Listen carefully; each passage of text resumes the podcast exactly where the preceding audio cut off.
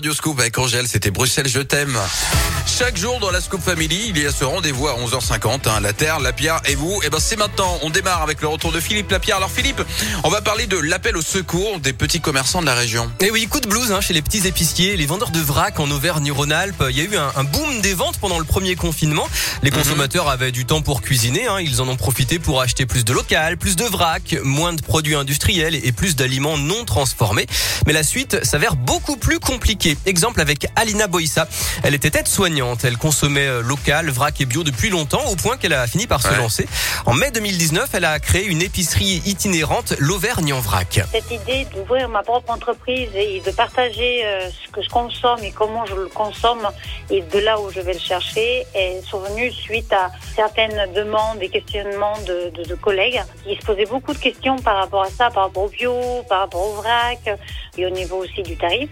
Et en fait, euh, après euh, quelques mois d'hésitation, euh, je me suis lancée dans, le projet de proposer du vrac, du local, et du bio forcément, tout en expliquant bah, ma démarche et aussi euh, tout en expliquant aussi la démarche des, des producteurs parce que le, le but aussi c'est de faire connaître les producteurs et leurs produits. Et elle sillonne les marchés du Puy de Dôme, ça cartonne, hein, la demande explose, elle ouvre en plus de son camion une petite épicerie à Rion, elle y met toutes ses économies, elle ne compte pas ses heures de travail, elle mhm. embauche même une personne, mais depuis juin 2021 c'est la dégringolade, les clients désertent les marchés et les boutiques de centre-ville, la situation devient critique. C'est vrai qu'il y a eu beaucoup, beaucoup de demandes. Hein. Les gens étaient ravis. Ils venaient à, notre rencontre. Hein, que ça marchait si bien que du coup, je m'étais permis de faire l'ouverture de la petite boutique et d'embaucher quelqu'un. Depuis le mois de juin, il y a eu vraiment une baisse de fréquentation sur les marchés, euh, directement chez les, producteurs ou, euh, en centre-ville, 30 voire 40% de baisse. Et il y en a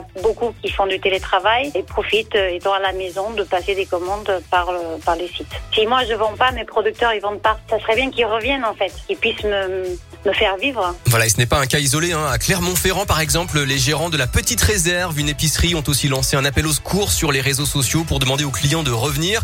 Il faut dire qu'il faut aussi faire face à la concurrence des supermarchés qui développent la vente des produits en vrac. Donc pour une alimentation de qualité et pour sauver des emplois locaux, pensez-y, soutenez les petits commerçants de votre ville. Voilà une rubrique qui nous met euh, face à face à nos réalités. Merci beaucoup euh, mon Philippe. Rendez-vous à 11h50 demain pareil pour le retour de la Terre, la pierre et vous. Une rubrique à retrouver en podcast dès maintenant sur radioscoop.com.